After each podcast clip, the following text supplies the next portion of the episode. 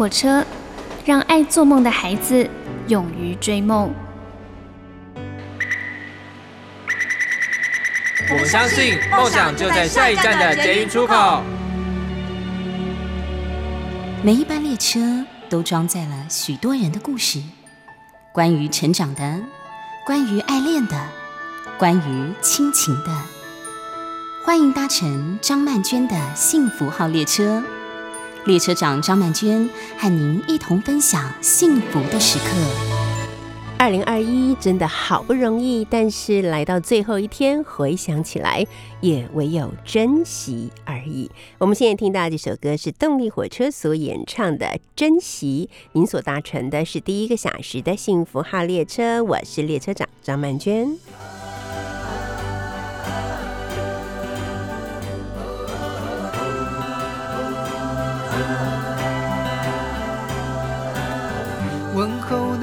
心，微笑的暖意，多少幸福随时间呼吸。浓浓的人情，淡淡的悲喜，多少故事把回忆牵起。关怀的叮咛，祝福的珍惜，留下温暖，带牵挂惊喜。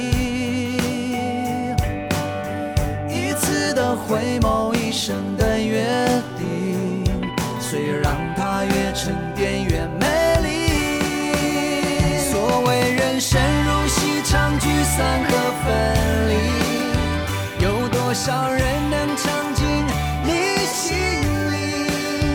我们都应该庆幸，有人住在心里，有牵挂，其实是一种福气。所谓人生如戏，有谁懂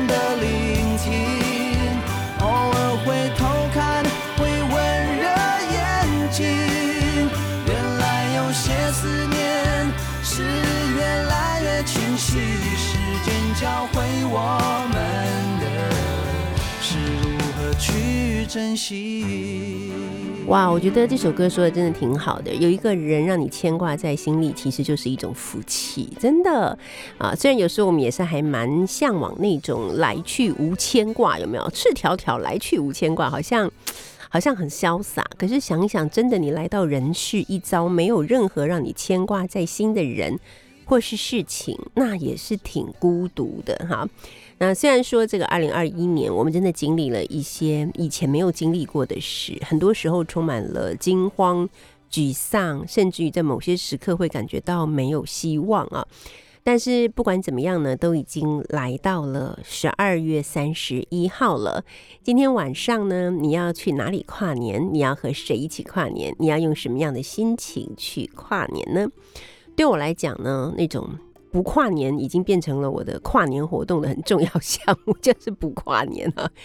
呃，也许顶多就是在家里面，在电视上面看一下那个一零一的烟火，还有全世界陆续出现的烟火。大概这个就是我在跨年的时候很重要的，而且通常在那个时候都只有我自己一个人，因为父母亲年纪大了，早早就去睡觉了，所以到时候就是我一个人在那里对着电视跨年。当然也没有很热烈的五四三二一，或者跟身边的人亲吻拥抱这样的活动。但是呢，我每一次在跨年的时候，我都告诉自己说：“哇，真不容易啊！你又这样辛苦了一年。”我会很想要对自己说。你很棒哦，因为我们常常都有机会要去跟很多人说哇，你很棒，或者是很感谢你，但真的很少有机会对自己说，其实你很棒，你坚持了一些事啊，然后你愿意用更乐观的心态去面对这个其实并不太令人乐观的世界啊。嗯，你在遇到别人对你的误解，或者是呃扭曲你的意思的时候，你能够从这样的牢笼之中挣脱出来，告诉自己说没关系，了解的人自然了解，不了解的人他就是不想了解，你又何必认真呢？哈，就是每一天都要做出很多好好生活的练习。其实这些都是我好好生活的练习。有时候我去演讲的时候，会有一些读者说，他们很羡慕我，因为觉得。每天看我的脸书，都觉得好像我都没有什么烦恼的事情，而且就算遇到不是太好的事，好像都能够有很好的心态可以去面对它，或者是化解它。其实我并没有那么厉害，我只是每天在做这样的练习而已哈，不是说哦我已经熟能生巧没有问题了，而是因为想要好好的活着，所以就必须呢要去挑战每一个迎面而来的艰难，并且把它变成一种对自己和对别人可能都有一些启示或者是一些温暖的感受吧。好，那么如果说呢，你也是一个想要去追曙光或者是追夕阳的人，那么。在二零二一年迈入尾声呢，即将迎来二零二二年的时候呢，台北市立天文馆公布二零二二年的曙光地图。全台最早的曙光是在清晨六点零三分，会在花莲博南山；而本岛平地的第一道曙光就是在台东县的三仙台。哎，每年都是哎哈，好，然后时间呢是清晨的六点十分。好，那么如果是离岛的话呢，它最早的曙光呢是在清晨的六点二十九分，在蓝雨的红头山出现的啊。讲到那个每年都是，我就想到前几天我在工作，一边工作一边一边改作文，一边在听广播的时候，我突然就听到那个 DJ 一个很应该是可爱女生 DJ 又很可爱的声音说：“你们知道吗？我觉得真的很棒哎！你看今年的圣诞刚过完哦，刚好就要跨年了。”好开心哦！然后我觉得，嗯嗯，圣诞过完刚好就要跨年了，不是今天，不是今年吧？那每一年都是这样吧？可是这件事可以令他这么开心，我瞬间也开心起来了。好，所以快乐真的是要自己找的。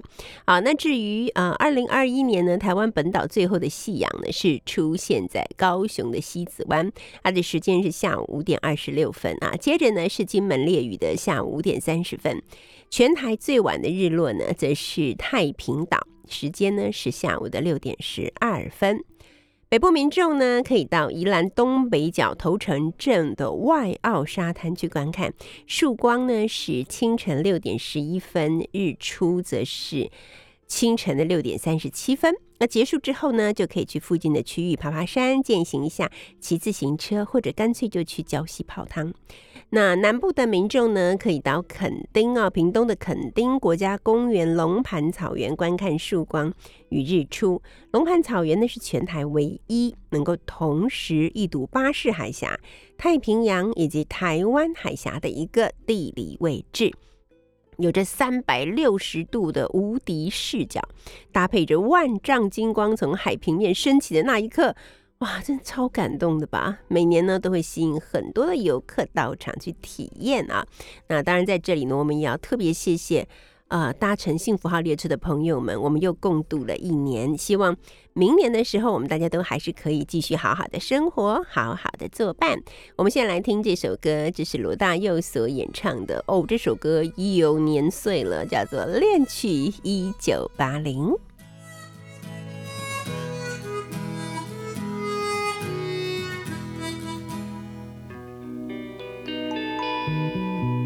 你曾经对我说，你永远爱着我。爱情这东西我明白，但永远是什么？姑娘你别哭泣，我俩还在一起。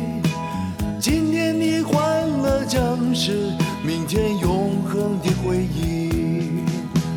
来。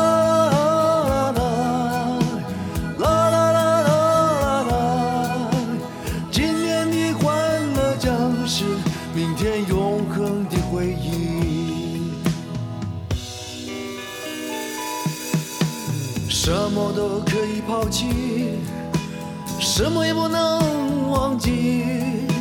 现在你说的话都只是你的勇气。春天刮着风，秋天下着雨，春风秋月多少，海誓山盟随风远去。啦啦。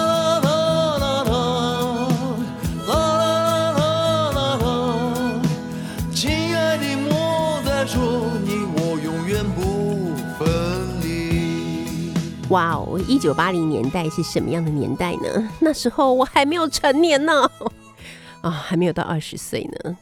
那如今呢，如果想要看看那个年代以及那个氛围的话呢，其实，在 Netflix 在台湾所推出的《华灯初上》是我们的台剧哦。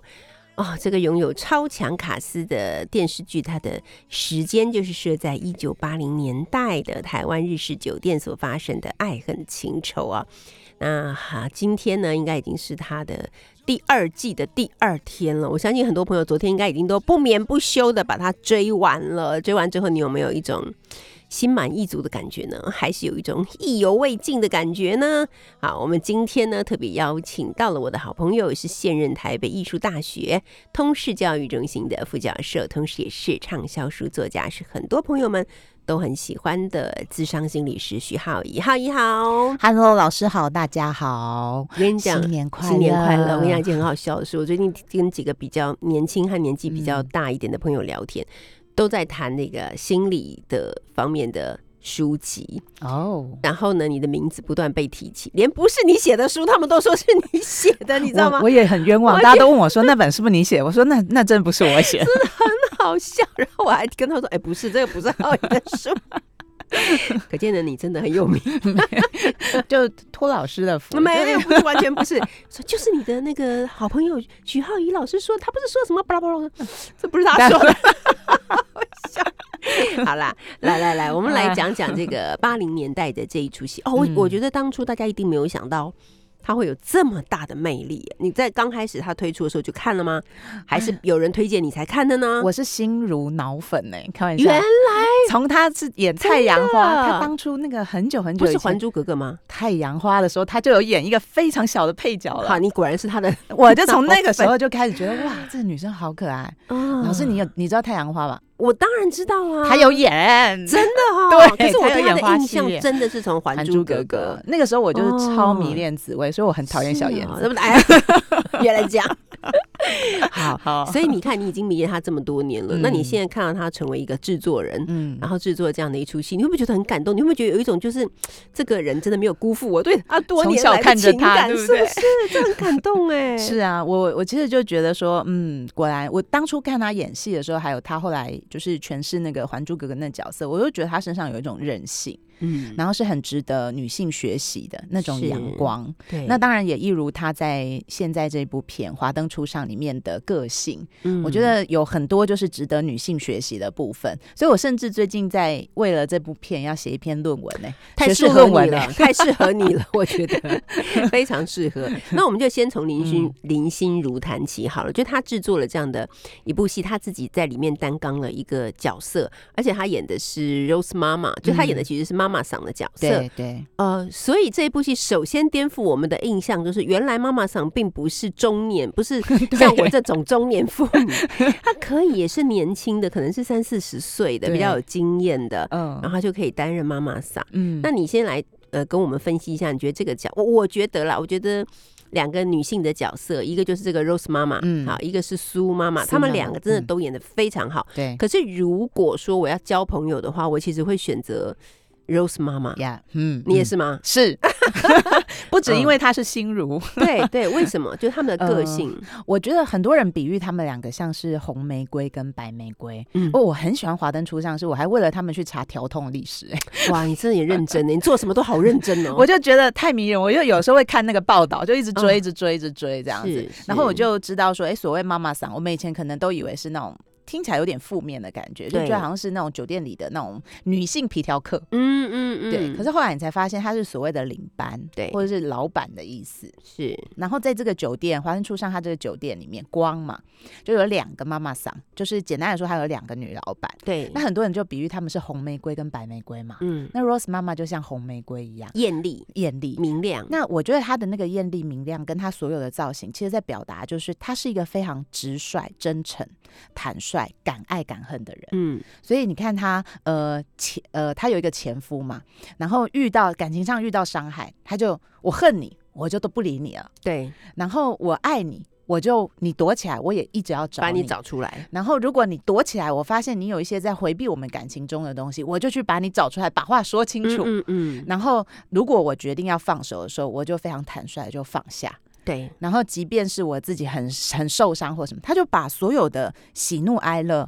然后在他的心里面非常直率的表现出来。嗯所以确实，如果我要交朋友，我会想要交这样的人。嗯，因为他像是如果用心理学来看的话，我觉得他比较像是我们内在比较光明的那一面。虽然他的职业和他做的事情，你不会觉得他是光明，对。可是我觉得他的个性特质本身，就是我们非常非常想要追求的那种真诚跟自由。对，还有就是我觉得他有一点点侠女的 feel，比方说对他的手下的这些小姐们，对，当他发现说有哪一个小姐是可能是过去的历史不是那么好，但是他希望可以在这里重新开始的时候，他也会想尽一切办法去帮助他。嗯，就算遇到挫折逃回家，他也去追到人家家里去，再把人家带回来。我觉得这个部分是我非常喜欢的部分呢。他就是集光明于一身，真的的一个角色，对不对？对，就是所有你觉得哦，好像生而为人应该做的事情，他都会干得出来。没错，没错。对，好，那与他不同的就是，可能大家觉得像是白玫瑰啊。那我觉得这一次，因为我以前对杨景华最初的印象是他以前演电影，在很多年前他刚出道的时候，演一个个性非常羞涩、保守，然后很有一点孤僻的女主角。有这种事？嗯，你可以回去查一下她最早的一部电影，我现在想不起来。反正她就是演一个就是要保住、要守贞的一个女孩子，所以让她的男友有点困扰，这样。但是她觉得这个事情是最重要的，哈。然后到现在，他的演技真的就是他的角色啊，演技啦，真的是完全不一样。哇，真的，我觉得看到他，哪怕只是一个笑容哈，一个看似不经意的眼神，都觉得。里面包含了好多好多的千言万语哦，嗯，这样子的角色呢，虽然我们明明知道他有很多的内心有很多的委屈，或者是有很多的压抑，可是不知道为什么心里头还是觉得这种朋友，我觉得交起来有点累。这样 到底为什么？他出了什么问题？感觉他也没害人啊。我 如果先为影评上升的话，我就会觉得其实这两个角色啊，这个角色比较容易得奖哎。真的哦，对，就是说，就是哎，我觉得那个林心如蛮蛮不错，因为本来是要她演这个角色啊，然后后来他就说，就报道就有写说，那他就说，嗯，这在他心中这个角色就是非景华莫属，是不是？那我举手发问，那你你觉得如果是林心如来演的话，嗯，你觉得他能够把像杨景华这样的这种层次感，他可以诠释的一样吗？身为一个心如脑粉，我当然说一样。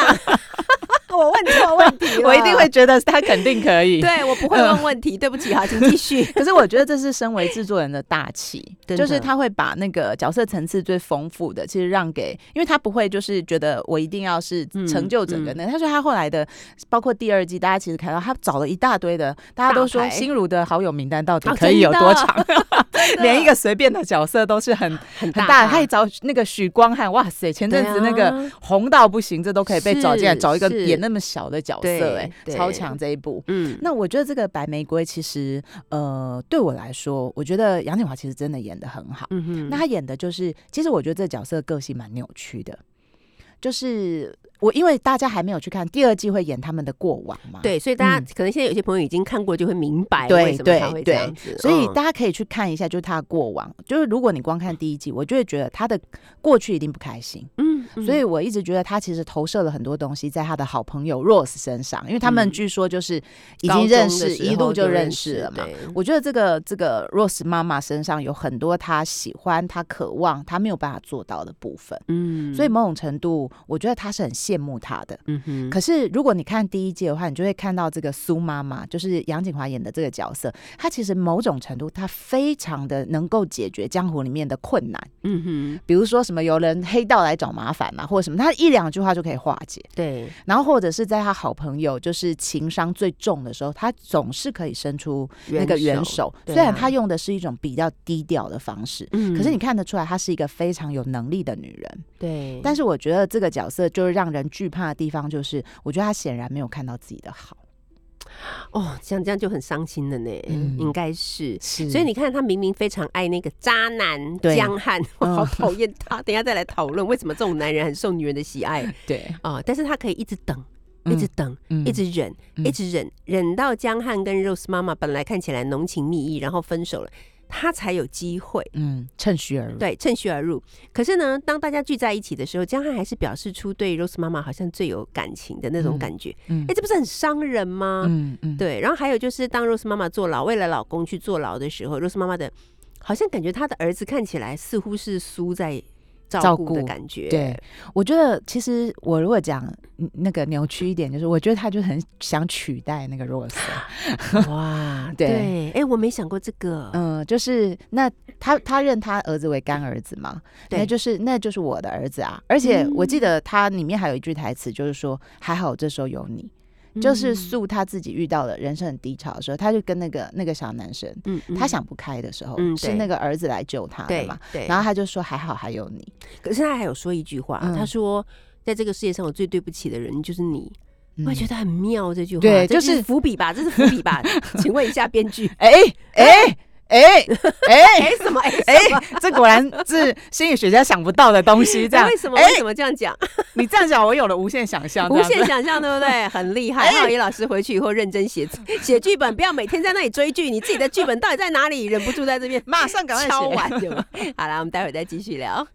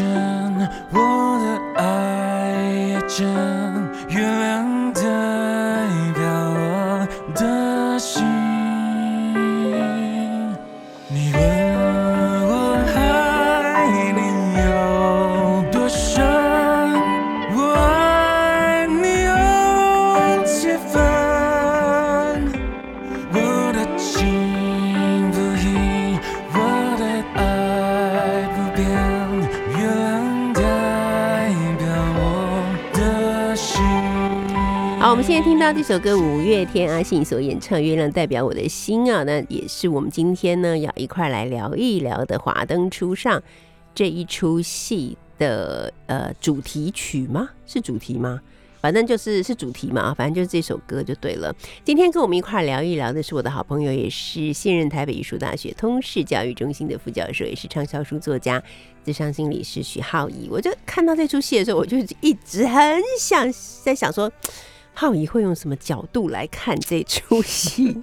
浩仪所弹出来的《华灯初上》到底是一个什么样的剧情跟感受？所以今天很开心，终于有机会可以跟浩仪面对面。我们刚刚讲到这个苏妈妈，对对，嗯，就说她其实是一个很压抑而扭曲的个性，但是呢，就是每一个人会形成现在这个样子，一定跟他的成长的过程和他所遇到的这些呃比较有关系的人。有非常密切的影响，对，所以呃，第二季它就是开始揭晓这个谜底嘛。我想这个《华灯初上》其实它的规格，我觉得开的很漂亮，就是一次出八集，对对，你不用等，你不用等。然后每一季就是有他自己的重点。那第二季应该就是锁在苏妈妈之前发生什么事，对。但为什么会变成这样？她为什么会变成这样灰暗的一个女人？是。那我觉得他们两个其实呃，有的时候我们说很好的朋友，像过去有一部电影叫。叫七安七月与安生，其实也是类似的概念，就是他们两个如果整合在一起，好像变成一个完整的个体。对，可是他们如果分开，就好像没有办法独自而活。我觉得对苏而言，他就比较是像是这样的状态。嗯哼，所以你会觉得他生活当中其实有很多时候，他自己好像只有一半，他是一半的存在。对，那他要依赖就是别人，特别是他的很好的朋友才能活下去。虽然他爱的是那个江汉，但我觉得他最爱的人 其实是 Rose 妈妈。Rose 妈妈。对，你看他说 从高中开始，每一次 Rose 妈妈过生日，他都要帮他筹办，而且每年都要送他一条丝巾，还是他自己做的耶。对，每一年每一年持续到他们应该是差不多三四十岁吧，我觉得。应该四十岁了，应该是有四十岁，这么深的感情，可他也只能就是好像感觉就在旁边等着，然后捡捡那个 Rose 妈妈不要的。对对。那你觉得他后来为什么会决定要放下这一切？当他身心受创之后，他决定要跟那个日本的商人一块回到日本去重新开启这个生活，但这个其实对 Rose 妈妈来讲又是另外一种背叛，因为你丢下了我们共同的事业，然后你就等于远走高飞了嘛。嗯，我我觉得因为呃他的个性我觉得是扭曲的嘛，所以他其实一直想要过不是属于自己的人生。嗯，我觉得他不太喜欢自己的人生，他比较喜欢 Rose 妈妈的人生。嗯，然后所以呃，我觉得最大的一个点还是在于他们两个其实理论上两个女主角是。喜欢上同一个男主角嘛，对啊。但是后来这个男主角其实很明显的讲出他心中最爱是谁，对，嗯，就不是苏嘛，就是 Rose 嘛。其实大家看其实都看得出来，他是比较喜欢 Rose 的嘛。对。那我觉得苏是到那一刻以后，他发现他怎么努力，他都没有办法，就是成为他想要的那种人。嗯。所以那种我觉得是一种对人生的绝望吧。那大部分很多人在这种时候，其实真的就蛮容易，你就觉得说我的生命的意义是什么？所以他当然也有一度，其实是对自己的呃生命的存在是很，其实是很怀疑的。嗯，所以简单来说，就是他其实有想不开嘛。嗯，然后想不开以后，我觉得很多人，我觉得很多人在想不开之后，我觉得每个人可能在人生当中都有想不开的时候。像我小时候也常常有想不开的时候，可是我小时候想不开的时候，谁救了我？就是心理学救了我嘛。嗯，所以我那时候去看了心理学的书，然后我而理解到原来人生有我没有看到的层次。对，那也许我可以过不一样的生活，所以我就开始努力，然后从中文系转行，然后变现在变成心理学家。嗯，那我就有了新的人生。我觉得 Rose 他也是在走这样的过程。嗯哼，就是他有点是对他而言。他被他他被判说他不如 Rose 的时候，他就死了嘛。嗯，在他心里等同他死，已经被判死。对，可是他的生命后来活下来了。所以每个人就是在你死了以后，我们能做的一件事情就是重生。嗯，所以重生之后呢，我觉得那个去日本的那个就变成一个重生的很好的机会啊。对，所以那时候你就可以看得出来，他其实开始生命当中有一些豁达了。嗯，那只是当然结局很可惜，就是没有办法。开启重生，因为她成为了一个被埋在山里的女尸，是，所以就一切都没有办法了。对，啊，那我们现在就来讲讲这一出戏里面的大家最讨厌的人吗？讨厌的男性角色就是岳小凤所演的这个叫做凤小月，凤小月，对不起，凤小月，气到就要把 改姓乱念。对他所演的这个呃。编剧，嗯，编剧都这么渣吗？我我没有哦，男编剧都这么渣吗？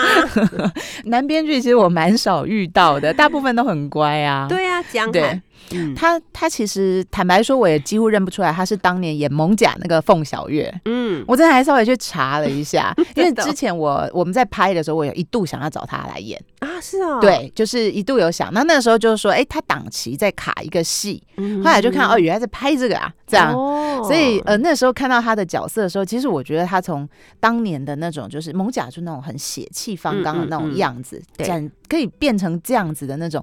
这一出戏啊，《华灯初上》就是有一个。渣男团嘛，妈妈团跟渣男团，对，然后他就是渣男团代表。对，那他其实我我对他的我对他的诠释是，我觉得这个角色他是典型的不太愿意面对自己的角色。嗯，就是他其实是我们很多人的缩影。嗯哼，我觉得有很多人就是比如说，老师你听现在的年轻人说，比如说我我搞暧昧，嗯，然后搞暧昧搞一搞以后，然后我就突然觉得说。我没有办法真的很认真跟你交往，嗯，然后到你好像真的要跟我表白，就是暧昧已经那么久嘛，对，好不容易好像要进入一段关系的时候，投入了，我没有办法，就是再跟你继续相处，因为我怕你跟我表白。啊，表白以后我就必须跟你在一起，对。那我我觉得现在其实我们的世界看起来好像，可能不知道是因为网络还是什么，人心其实有时候真的变得很疏离，嗯哼。然后那个最大的疏离是不是跟人远而已，是跟自己。很害怕靠近自己，我觉得江汉对我而言，大家说他渣，其实我觉得他很可怜。老师，我记得你评过西门庆有吗？对你不是说他很可怜吗？很可怜的人，我觉得江汉就是西门庆的那种 个性，这种人，对不对？我讲这老师秒懂了。对，我知道。对，可是作者呃，不是，就是说他们在拍这个戏的时候，一直很努力的去经营江汉这种。潇洒的，然后又很吸引，有很有性吸引力的样子。他们最喜欢的就是拍他的嘴，然后他把嘴巴张开，露出两排白牙在笑的那个感觉。就觉得好像很有吸引力。我每次看到这一幕，我就想挥巴掌，对我就想挥巴掌，所以不能把他比你西门庆吗？不行，还没有到那个地步。没有啦，我的意思是说，这个男性角色的出现，以及后来还有其他男性角色出现，嗯，确实会真的让人觉得，其实以一个女性来讲，如果你很希望能够在这个人世间寻找到一个所谓的灵魂伴侣或终身伴侣的，是很无望的。我觉得，其实如果你遇到这种人，就是你要不把他送心理治疗，要不你就决定你要不要继续陪一个病人，因为对。对我来讲，其实呃，这种男人的心是生病的，嗯，就是说他没有办法，呃。他我他很明显，他有两面嘛。他有一面是呃踏实的，嗯，然后有理想的，有才华的，然后我要用我的才华让世人看见的，其实非常耿直青年的那一面。这面跟 Rose 其实很像，可是还有另外一面，就是当他发现我开始要去追求我努力的生活的时候，我怎么样都不如愿，嗯，所以我只能改变我自己去迎合这个世界。那慢慢的，我就变成这个世界要我成为的样子。他就是这种很典型的代表，就是在讲讲求我们在追求这个理想生活当中遇到挫折，然后就慢慢被世界洗练成另外一种模样的悲哀。然后我觉得 Rose 的存在，他为什么就是我？我觉得他的我对他的诠释就是，他就一直要躲他呀。对，他后来慢慢成功了，可是写的东西都不是他原本想写的东西，对，都是别人要他写的东西，他就更没有办法去接近他原本一路扶持他的 Rose。我们看这种就是超渣，你就靠女人养嘛。简单来说，你就靠女人养，然后你成功以后把糟糠之妻踢踢到一边，这是什么意思？浩宇老师好激动，此刻血压飙高。对，我觉得比较残忍的是，他明明知道苏爱他，而且知道他爱了他那么多年，嗯，可是他却。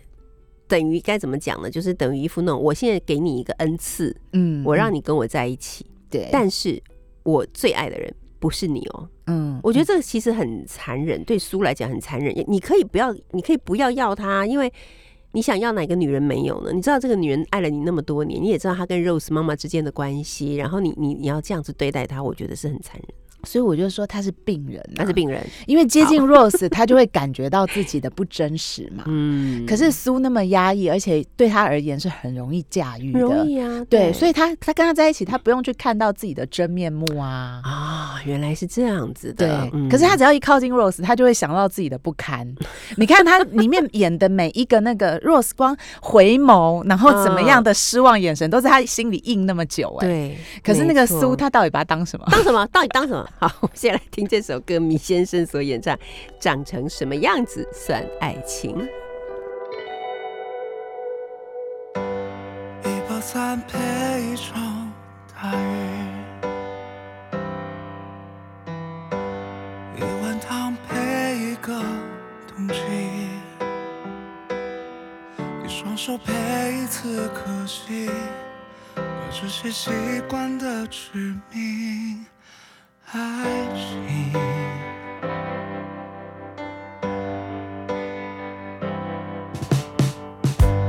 一个我配上一个你，一次期待配一次忘记，从一首歌一出电影，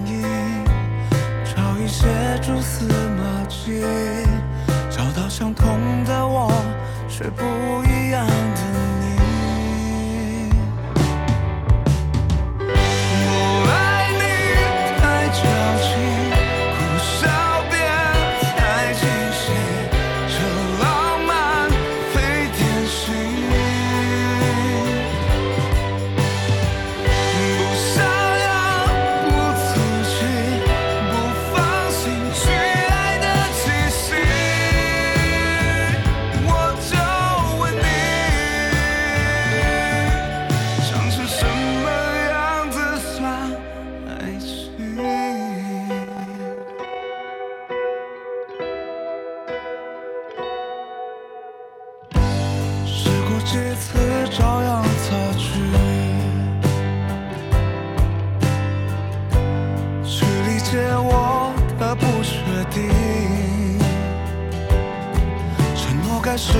未相遇，还是只是各取所需？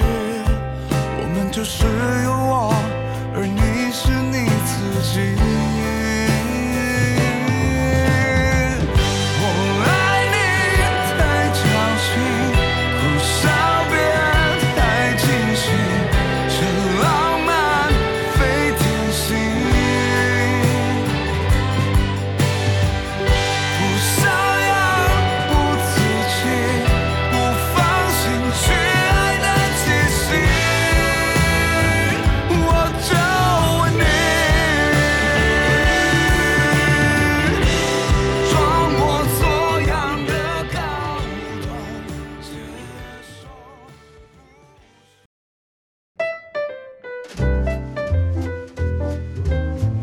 搭乘的是第一个小时的幸福号列车。好，这两天是不是也都大家都一样的纠结在《华灯初上》的剧情以及抢看第二季的热潮之中呢？今天呢，来到我们幸福号列车的是畅销书作家，也是智商心理师徐浩一浩一老师啊。那浩宇老师呢，每一个月来跟我们一块聊一部戏，总是很多听众朋友们非常期待，而且也觉得哦很有收获。像我真这一次在听啊老师聊这个《华灯初上》的时候，我也觉得真的有很多的收获跟体会。所以此刻敲完，当当当当当，老师快点开 Podcast，一定会很多人非常喜欢听哈。好，来我们继续来聊一聊，接下来就来聊这些。小姐们，对对，嗯，这些小姐里面有人是大姐哈，比方说演阿纪的，她那个还谐音梗这样子，对呀，我觉得好酷哦，阿纪对，来讲一下阿纪，我觉得阿纪可能是里面最不讨喜的，但是也许他是最可。怜的一个角色，对，可是呃，因为有一度就有拍到他原生家庭嘛，所以你其实可以看得出来，他其实是呃某种程度他是在照顾父母的，对对。然后呃，我不知道他家还有没有其他的人，因为这个对这个角色的原生家庭的琢磨比较没那么多，可是你可以感觉到，其实他是跟爸爸妈妈相伴。那有的时候可能爸爸妈妈觉得是。他们在扮这个女儿，也有可能是女儿在扮这个。就总而言之，三个人就扮在一起了。对，然后呃，爸爸妈妈你可以看得出来都愁眉不展，然后所以跟着在里面的这个女儿其实也不是很开心。嗯嗯，所以我觉得他就是一直以来都是工作嘛。其实我就是因为这部戏也去查，其实我觉得调通有。牵扯到很多什么，比如说什么相关的工作者的一种工作权。那一度政政府在做一些改革的时候，其实他们也很多人，他们不知道怎么样才能够在赚钱，然后能够维持原本的家生活家计。我觉得它其实代表的就是这个行业没落的末段班的那种角色。对，嗯，因为像阿纪这个角色，我觉得特别。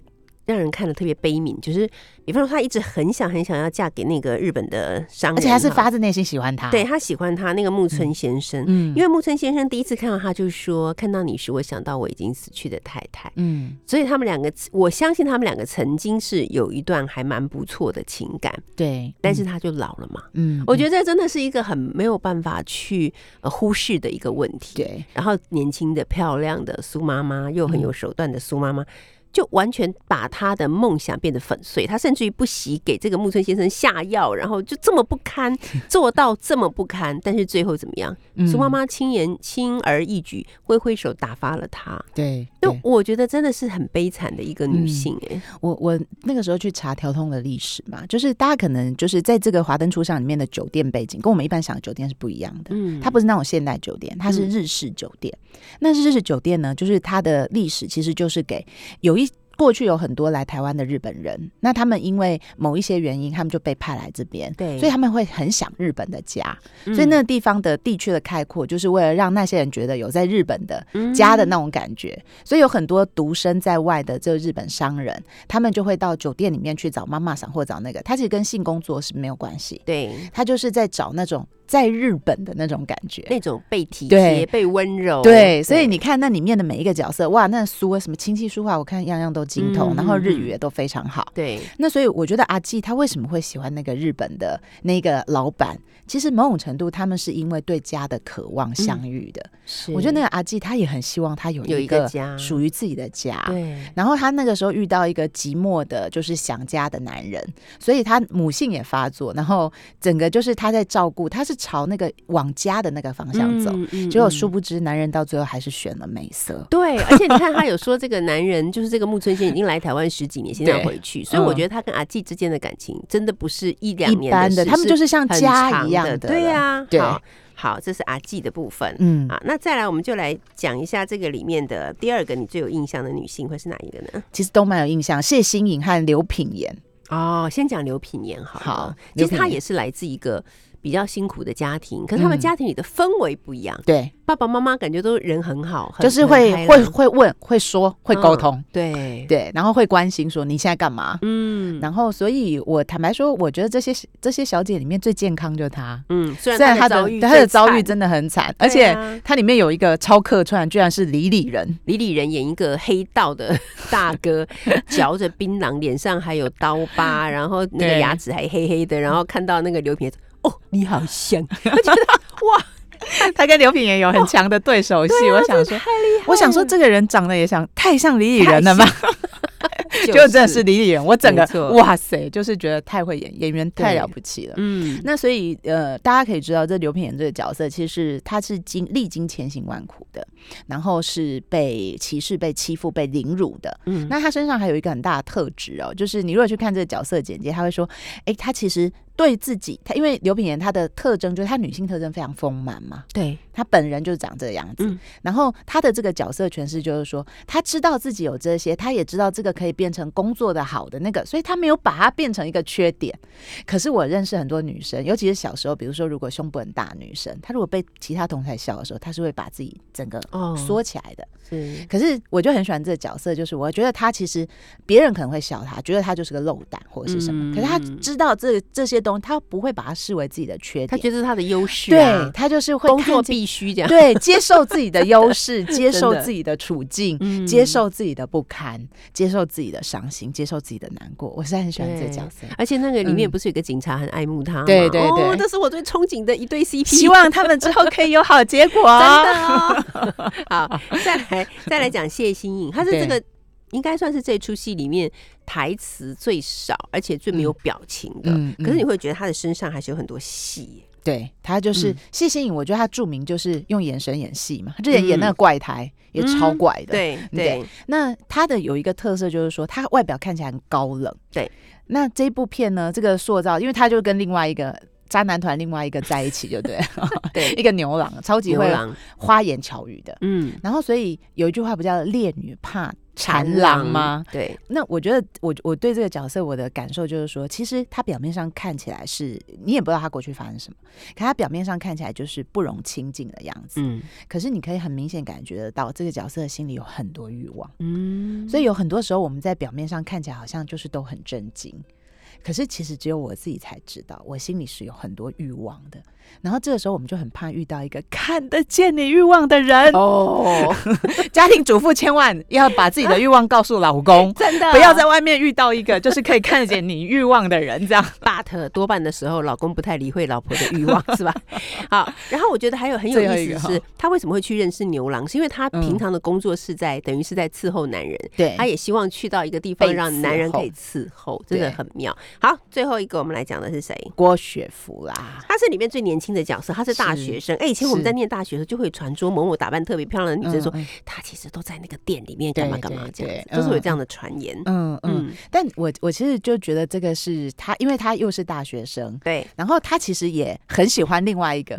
也被称为渣男团，但我觉得个人觉得没那么渣的，不怎么渣呀，不怎么很纯情的一个男大生，然后很爱苏妈妈对，就是爱到去纠缠。他很喜欢一个男大生，这个男大生很喜欢苏妈妈，对，苏妈妈的前男友。是的，那我觉得郭雪芙这个角色其实就是因为他在一个很高压的家庭。我觉得他在高压的家庭里头，他所感受到都是有条件的爱，嗯，所以我觉得他渴望的他那个同学就是那个男大生，我觉得他渴望的是那种这个男同学对苏妈妈的无条件的爱。哦，原来如此，所以他的他的那手段者就很激烈嘛。他一方面跟他妈妈叛逆，一方面他又很嫉妒他的情敌。我觉得那个是家庭里面，当我觉得。我们其实很多很多的孩子会觉得说，如果我成绩不好，或我怎么样，爸妈可能他就不会爱我。你可能无法相信，这个世界上有多少小孩是这么想的？太多了，太多了，真的，连我以前都这么想。太多了，太多了。嗯，所以当我们看到那种就是无条件或所谓的，其实就年轻人口中的无瑕的爱的时候，其实真的会非常羡慕。我小时候也一直在憧憬说，小虎队可不可以哪一天出现在我家门口把我带走？哪一个？哪一个把你带走？我那时候好难选，就三个一起来这样子，是？对，然后 对，然后我觉得就在这个女孩子大学生的身上，我们看到她无所不用其极的想要摧毁苏妈妈，但是我们也看到苏妈妈对她的反击。对，苏妈妈竟然去告诉她的妈妈说：“你的女儿在这里。”然后妈妈就来当众羞辱她。嗯，所以就是在这个故事里面，苏妈妈这个人物的存在。呃，还有他一开始的时候，也许大家不知道他是谁，死在那个山山山郊野岭、荒郊野岭，不知道是谁。可是随着剧情的发展，大家就已经会开始，我觉得我们看到第一季的后面，看得出来最容易死的就是他，就会觉得哎，好像大家都想要他 死，一天到晚惹毛别人。对，他明明看起来那么贤惠，明明看起来那么大体，嗯，可是大家都想他死。我觉得这就是故事很厉害的地方。然后我记得我那时候有看他们这个创作。就是已经花了很长的时间，可能四五年。刚开始的时候，大家讨论就是要讲这一群这个妈妈三根小姐的故事，跟客人之间的故事。可是好像总是觉得她的精神没有出来，就最后决定。好，我们就来用一个尸体开始，一切就豁然开朗。浩宇老师，请加油！我们期待二零二二年可以看到你的戏，好吗？好，加油！我会努力。好的，我们现在听到的是尬舞人所演唱的《好不容易》，感谢你搭乘第一个小时的幸福号列车。稍微休息一下，我们第二个小时见喽。浩宇老师，我们明年见，拜拜，新年快乐，新年快乐。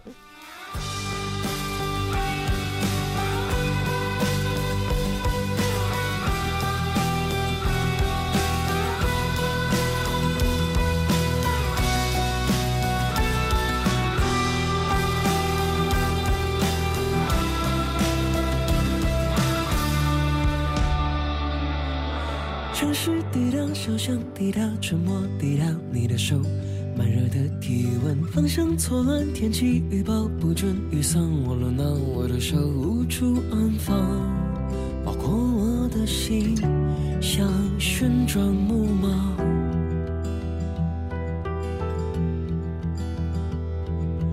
或许这就是注定，注定